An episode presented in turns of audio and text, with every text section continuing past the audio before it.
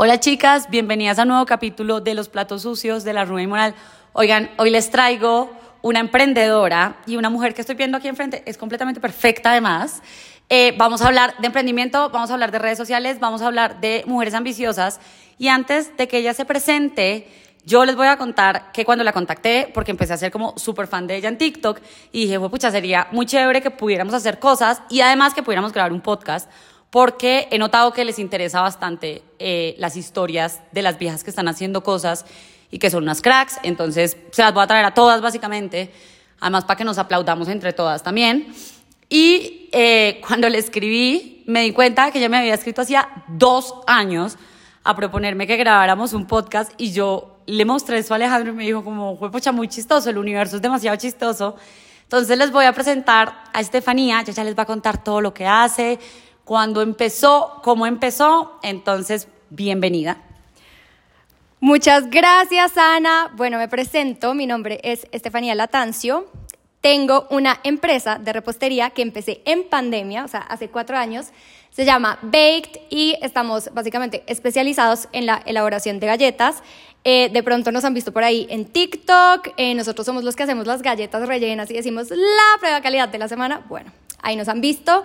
Eh, demasiado feliz de estar acá, Ana. Muchísimas gracias. Como ya les contaba, yo soy demasiado fan de Ana. O sea, como ni siquiera hace dos años. O sea, creo que como desde que empezaste en redes, básicamente, yo te sigo y soy demasiado fan. Sí, hace rato. Y en el 2022 estaba oyendo un podcast de ella y yo dije como, y era de emprendimiento, y yo dije como, ay, yo necesito salir en ese podcast. O sea, yo necesito hablar, o sea, yo necesito que la gente oiga mi historia porque ya van a ver que siento que sí puede generar mucho valor. Y dije como, y qué mejor forma de contar mi historia que de la mano de una persona que admiro tanto hace tanto tiempo. Entonces, bueno, demasiado feliz de estar acá. Muchas gracias. Bueno, eh, vamos a empezar porque yo ya escuché más o menos tu historia y quiero que hablemos un poquito de cómo supiste que estabas preparada, cuántos cursos tomaste antes de lanzarte a, pucha, tengo esta idea de ser repostera, de sacar unas galletas o unos brownies o unas tortas o lo que sea eh, ¿cómo sabías que estabas lista? Porque esa es de las preguntas que más me hacen a mí. Es como, no, es que siento que todavía no estoy preparada, siento que todavía me hace falta un curso más, y si a la gente no le gusta, y si de pronto no soy capaz con esto, y si voy a fracasar, que algo que les voy a hacer un spoiler de una vez es, van a fracasar. En todo lo que hagan van a fracasar. Van a fracasar en el, en el amor, van a fracasar en sus trabajos, van a fracasar si emprenden, van a fracasar en todo, pero pues el fracaso es es la forma también en la que uno resuelve y en la que uno mira a ver, pues, cómo sigue avanzando, qué cosas tiene que perfeccionar, cómo se tiene que mover de ahí. Entonces, quiero saber tu historia bien desde el inicio y cómo te lanzaste y dijiste, pucha, saca una marca de galletas, creo que es una buena idea. Bueno, voy a ser muy honesta. Nunca hubo ese momento en el que yo dije como, este es mi momento, o sea, ahora sí estoy lista para hacer esto. Cero, o sea, Baked empezó como algo súper orgánico, sinceramente. Nunca fue mi plan vivir de esto. Em, yo lo empecé en pandemia. Yo fui empleada pues como tres años de mi vida y en el 2020 dije, estoy mamada de ser empleada, o sea, esto no es para mí, odio esta vaina, entonces dije como, bueno, voy a renunciar, voy a emprender, no tengo ni idea qué voy a hacer, pero pues, ajá, pa'lante. O sea, algo se me ocurrirá. Y eso es algo que, que, siento que es importante y de pronto van a entenderlo más adelante en la conversación, como que yo nunca tuve este sentimiento como de, ah, ¿y será que va a funcionar? ¿Y será que no? ¿Y qué irá a pasar? ¿Y si fuera caso? ¿Y si yo no sé qué? No, o sea, como que yo dije, como voy a emprender porque me parece chévere y me parece divertido y si sale perfecto y si no, pues bueno, no pasa nada. Em, y entonces un día me puse a hacer brownies con mi mamá y quedaron muy ricos y yo dije como, ay, pues fue pucha, ya que todavía no sé qué voy a hacer porque yo quería hacer algo de vestidos de baño, pero empezó la pandemia y dije, como no, pues definitivamente vestidos de baño en este momento no será. Em, entonces me puse a hacer brownies con mi mamá y quedaron muy buenos y yo le dije a mi mamá, yo voy a vender estos brownies mientras decido qué voy a hacer. Y hice un logo súper rápido en Canva, que es el mismo logo que ustedes ven hoy en día, sigue siendo exactamente el mismo logo, y se me ocurrió el nombre Baked, se lo puse, abrí mi cuenta de Instagram, puse unas fotos y ahí los empezamos a vender. ¿Cuántos cursos tomé? Cero. Cero, nunca en la vida he tomado un curso de repostería, eh, hice como alguna vez como un curso de cocina gratis en Carulla, pero hasta ahí. Entonces, cero que tuve como esta preparación, ni estudié gastronomía, ni mucho menos, nada parecido. Eh, entonces, como que no, no siento que sea necesario uno tener como un montón de estudios y un montón de cursos o como que pase algún evento canónico que haga que uno diga como ahora sí, ahora sí es mi momento de empezar. No, y la prueba de esto es que no fue mi caso y, y acá estamos. Me encanta porque de nuevo estas de las preguntas que más me hacen, cómo saber que uno está preparado y yo creo que en mi caso fue hambre. Es como cuando uno tiene ganas de tragarse el mundo, uno mira por dónde la hace, sin importar cuántas veces le toca empezar y cómo por ahí pulir. Quiero hacerte una pregunta y es, ¿cuántas veces has fracasado o cuántas cosas no te han salido como tú esperabas? Y si de pronto tienes una historia que te parezca chistosa, mi historia más chistosa es cuando me robaron unas telas como, eh, como Armando Mendoza. O sea, yo me sentía, yo amo Betty la Fea, yo veo mucho Betty la Fea, y yo decía como, qué chistoso, o sea, la ficción se volvió realidad. He fracasado, ni siquiera tengo un número, mm, no sé, 700 veces por lo menos, o sea, he tenido cualquier tipo de fracaso, lo que pasa es que uno no está necesariamente mostrando todo el tiempo las cosas malas que no le pasan, pero uno fracasa todo el tiempo. Y yo creo que el fracaso, o sea, cuando yo más fracasada me he sentido estando con Baked fue cuando me empecé a enfermar muy seguido, como enfermedades como boas, pues sabes, como amigdalitis, de enfermedades así como súper psicosomáticas del estrés, porque empecé a tener un problema muy serio con el personal, como con mi personal. Entonces, les voy a hacer un spoiler, si algunas emprenden, manejar gente es muy difícil, o sea, es como, yo siento que ha sido, y siempre lo digo, como el reto más grande que a mí me ha puesto la vida, eh, te reta a ti en cualquier cantidad de ámbitos emocionales, eh, bueno, etcétera. Entonces, me pasó que eh, empecé a contratar un montón de gente como por desesperación, gente que nada que ver, que no era el perfil.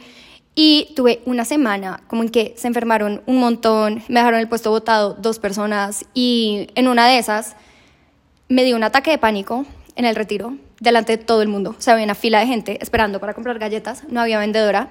Estábamos yo y el novio de mi mamá parados ahí viendo a la gente haciendo fila y yo le decía, no soy capaz de dar la cara. O sea, yo estaba llorando tanto como literal ataque de pánico, llorando, no podía respirar, que le dije como por favor sal y da la cara, diles que qué pena, que ya estamos solucionando, que ya vamos a ver qué hacer. Entonces, eso hicimos, él fue, él dio la cara, le pidió perdón a todo el mundo, mientras yo estaba en un baño, yo me metí al baño del retiro a llorar, o sea, literal, a llorar, como que entraron las guardias de seguridad, como señorita, está bien, y yo, yo no, le, no le podía hablar a nadie, yo me tuve que poner la camisa en la cara de lo descontrolada que estaba de la lloradera, y, y ese día yo dije, como, pucha, en verdad, esto se me está saliendo de las manos, es más complicado de lo que pensé y, bueno, y a raíz de, de, todas esas cosas me empecé a enfermar un montón y fue como, ok, oficialmente me siento como un fracaso en este momento. Ustedes no saben todo lo que ha pasado mientras estamos grabando este podcast. Me han llamado por 200 mil veces del citófono, pero bueno, aquí seguimos. Eh, algo que a mí me enganchó mucho es la forma en la que tú manejas tus redes sociales, porque siento que no es convencional. Y yo soy amiga de muchas amigas que tienen marcas que detestan exponerse por bueno, diversos temas y porque no es fácil. O sea, cogerle como la cancha a la cámara y que te valga cinco si el man le pareció que hoy saliste linda o fea o la vieja le pareció que te echaste bien la pestañina o no te la echaste, que no tiene nada que ver con lo que uno habla, ni nada que ver con lo que uno está diciendo, pero al final, pues eso es lo que termina pasando. Y me parece bien interesante porque una marca de galletas tiene detrás eh, manejar unas redes sociales, porque además tú hablas de libros que te ayudaron a emprender, o sea, tú hablas de N mil temas, porque decidiste como construir también una presencia digital. Bueno, voy a ser muy honesta y es que te diría mentira si te dijera como no, tuve que hacer un trabajo interno para que no me diera pena. No, la verdad es que a mí, yo no soy una persona tímida como por naturaleza, a mí no me da pena, no me da miedo mostrarme. Eh, tampoco voy a decir como no me importa el que dirán, obviamente a todos nos importa un poquito, pero como que no siento como que me afecta así como profundamente como a mucha otra gente sí, entonces siento como que eso facilitó mucho que yo dijera como pues me voy a mostrar y no, no me importa tanto.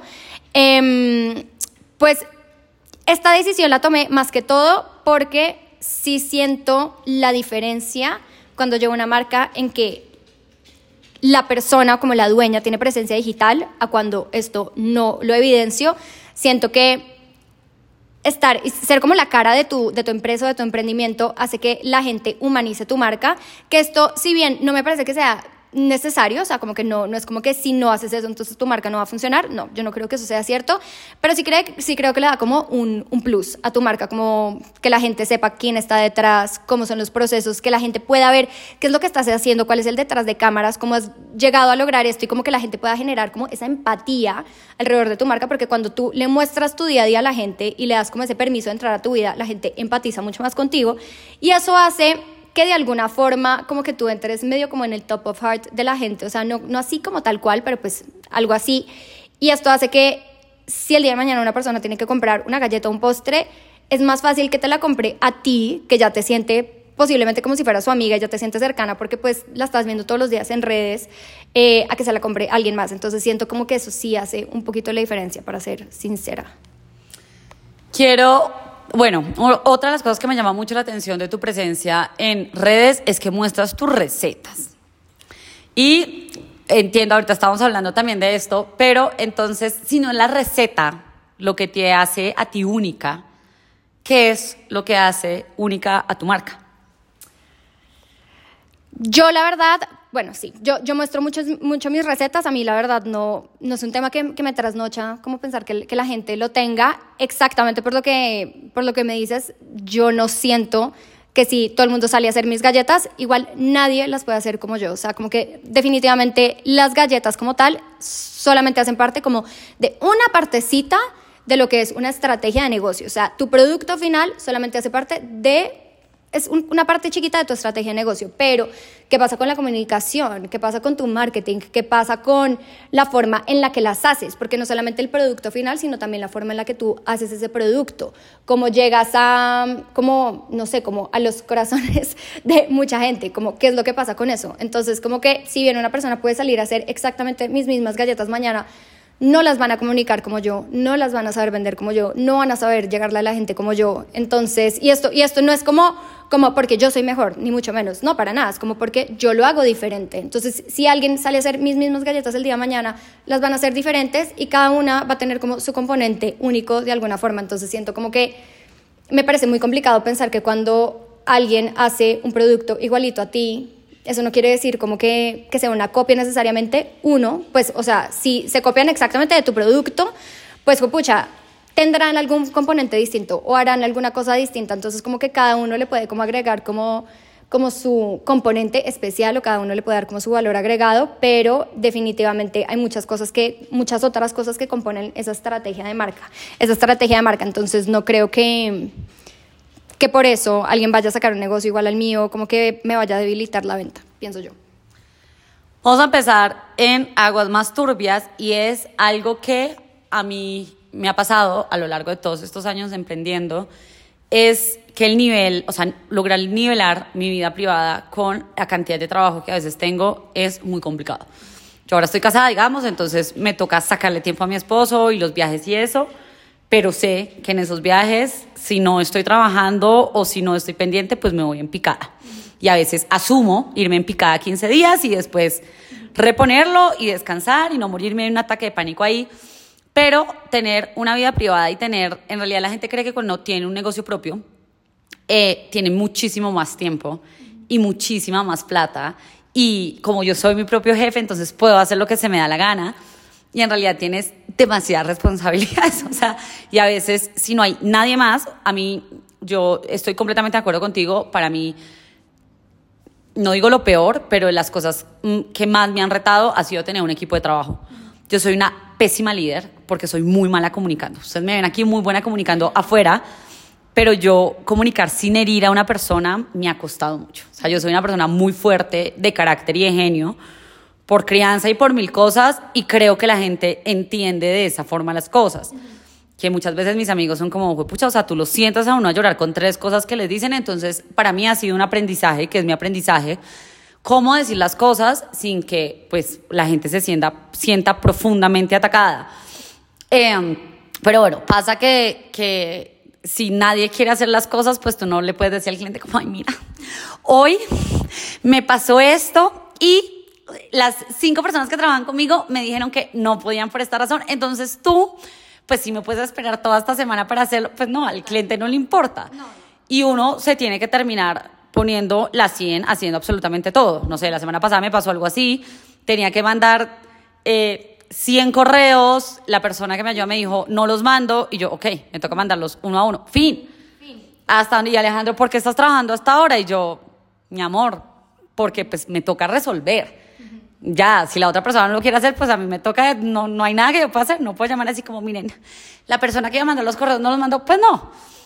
Eh, entonces, esto me parece bien interesante porque uno termina haciendo a veces el trabajo de todo el mundo. Así de sencillo.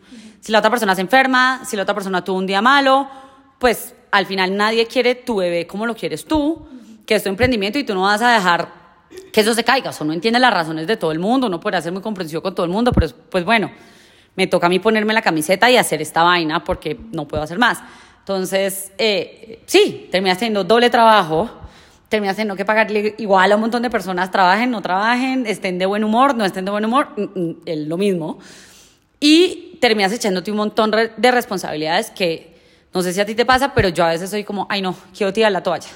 Es como, como, eh, quiero ser mantenida, no sé, cualquier cosa, como, como, pucha, la presión que a veces se maneja es bien densa. ¿Y cuál, cuál era la pregunta?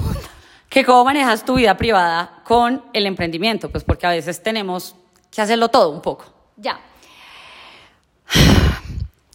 Pues en este momento, afortunadamente, eh, a ver, yo, yo siento que por X cantidad de empleados que tú tengas, igual siempre te va a tocar meter la cucharada, igual uno nunca llega a ese punto en el que yo muchas veces digo que algún día voy a llegar, pero no llego, que es como, algún día voy a llegar a un punto en el que definitivamente ya me puedo sentir tranquila. No. Hoy tres meses de vacaciones. No, eso nunca.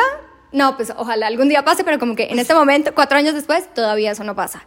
Entonces, em, la verdad, eso para mí ha sido un reto. ¿Puedo contar una, una anécdota? Sí, bueno, de hecho, me pasó al principio que, como, póngale el año uno de Baked, yo, esto era como un one-man show. O sea, como que si yo no estaba, esta empresa se caía. O sea, si yo no estaba, no vendíamos, punto. Y yo estaba saliendo con un man que me gustaba mucho, mucho. Entonces el man, pónganle, me decía como, eh, vámonos este fin de semana de paseo a tal lado, a tal lado, yo no sé qué, ta, ta, ta. Y yo dejaba mi negocio botado porque mi negocio era 100% dependiente de mí. Yo cerraba X cada fin de semana, relajada, porque me quería ir a paseos con esta persona. Me costó trabajo, pero finalmente entendí que esto no es sostenible, que esto no puede ser y, y, pues que definitivamente uno no, no, uno tiene que aprender a manejar mejor esas cosas y uno tiene que saber que si tú estás emprendiendo y sobre todo estás al principio de esta etapa, hay muchas cosas a las que te va a tocar decir no y ya está. Y eso es como la triste realidad de la situación, no vas a poderte ir un mes a Bali, no, pues o sea, como definitivamente si tú quieres hacer eso, pues es muy posible que tu emprendimiento se caiga y pues tienes que estar en paz con eso y tienes que saber eso. Pero pues eh, a raíz de esto yo me empecé a dar cuenta que mi negocio estaba gritando que me necesitaba y que esta vaina estaba mal y estaba teniendo cada vez más problemas porque no estaba presente por estar distraída con un man que ni idea. Y después, eh, pues con el tiempo, pues eh, obviamente cada vez que uno tiene más empleados, como que se va haciendo más amena la situación, pues porque ya no se nota tanto la falta de uno, pero a mí en este momento todavía me toca que si la señora de Salitre se enfermó, me toca irme allá a ver qué hago, me ha tocado atender, o sea, esto es como que este año me ha tocado atender en punto físico, que yo pensé que eso ya nunca me iba a tocar nunca más en la vida, sí me toca, sí me toca a veces irme a atender a mí, me toca, yo sigo siendo la persona que contesta los mensajes, si una persona se incapacitó el hijito, si estuvo, se levantó de mal genio, si decidió cualquier cosa, que no quiere ir a trabajar, me toca a mí ir a suplir a, suplir a planta y, y así es que toca, o sea, eso es, es una realidad. Entonces, mito número, no sé cuántos hemos desmentido en este momento, no vas a tener más tiempo. Si emprendes, no vas a tener más tiempo. Quítense, por favor, eso de la cabeza. No van a tener, no se van a poder acostar a dormir a las 8 de la noche, ni levantarse a las 11 de la mañana. Eso es mentira. Eso es la fórmula del fracaso más grande del mundo. Van a tener que trabajar viernes, sábados, domingos, lunes festivos. Y olvídense de tomar siestas, o sea, eso nunca vuelve a pasar. O sea, yo no puedo tomarme una siesta sin que tenga 30. Es más, en este momento que estoy grabando acá, estoy pensando, "Jue puta, ¿será que me están llamando? ¿Será que me necesitan? O sea, uno nunca vuelve a tener el tiempo para uno, pues.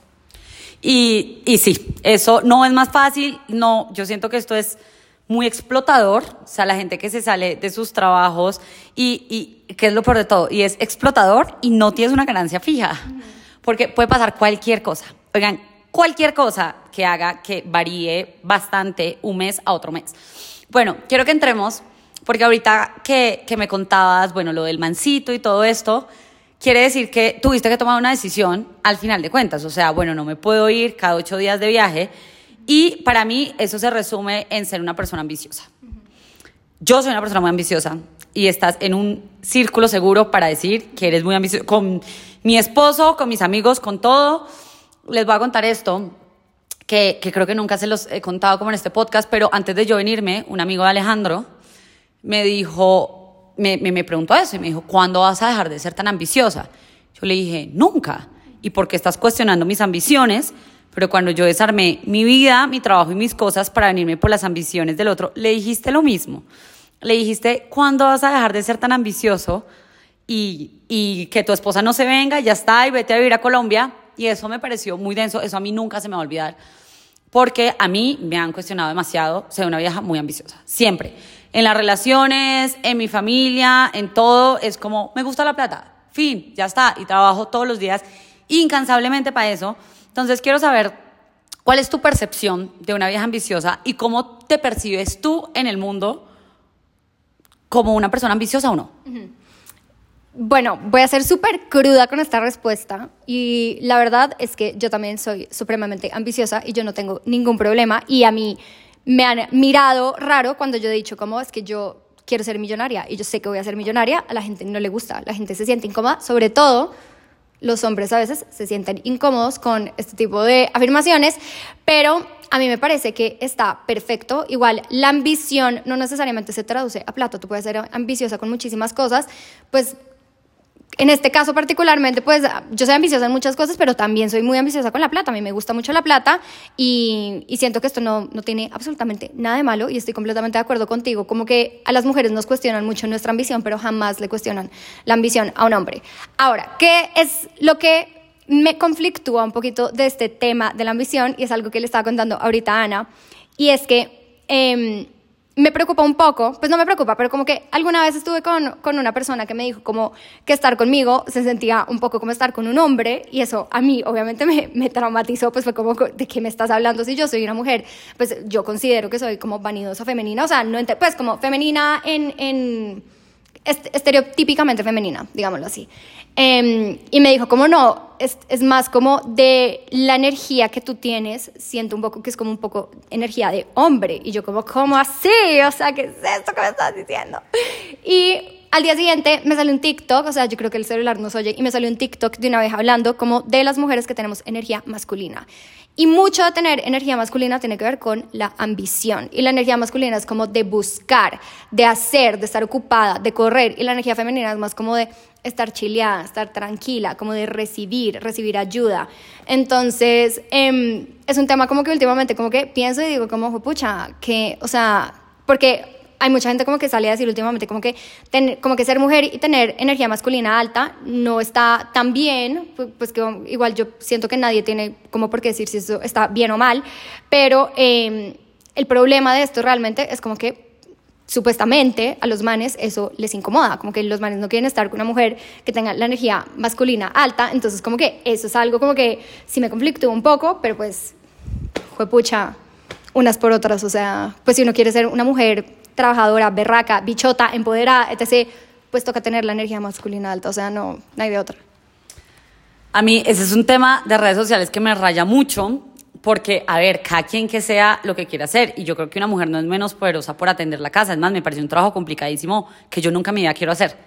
Es como, muchísimas gracias, tengo mejores planes que hacer, o sea, no, no, no quiero, pero me parece que también tiene eh, un montón de carga que debería ser pago, o sea, todo eso, pero un poco este discursito nos relega otra vez a cosas que muchas otras mujeres no queremos hacer. Es como, ¿por qué tengo que quedarme yo viendo qué es lo que el otro huevón quiere para mi vida? No, no me interesa. Y ahorita estábamos hablando de eso porque le dije, está soltera, y no se lo dije con la pregunta de, no sé, pues como pícara, por así decirlo, sino porque a mí me pasó mucho. Me pasó, creo que, miren, yo tuve un novio de los 21 como a los 24 y estuve soltera, o sea, a ver, soltera, yo fui una zorra. Me trasteé a todo el mundo, o sea, aquí no crean pues, no, no. Y, sí, yo soy súper espiritual y iba a vainas espirituales a que me limpiaran las energías, de lo que fuera. Hay solución para todo en esta vida. Eh, pero muchas de las cosas que me dijeron muchos hombres, que yo quise bastante en esa época en la que estuve soltera, era no puedo contigo. O sea, no puedo con que tengas un trabajo exitoso, no puedo con que seas tan ambiciosa, no puedo con que eh, necesites, eh, con que quieras resolver tú sola tus cosas. Y creo que eso fue algo que antes de conocer a Alejandro, y que creo que Alejandro también tuvo de pronto que construir un montón, yo dije, ok, o sea, esto es una decisión a tomar. Los pelmazos que me estoy encontrando, que son casi todos. Aquí no vamos a hablar nunca bien de los hombres, si ustedes son hombres se pueden retirar en este momento. Y siempre vamos a tirar duro porque ustedes son muy mediocres. Ese es el punto. No es que sean malas personas, no son malas personas, son muy mediocres. Y estamos mamadas de la mediocridad. Entonces hay que cuestionarlos.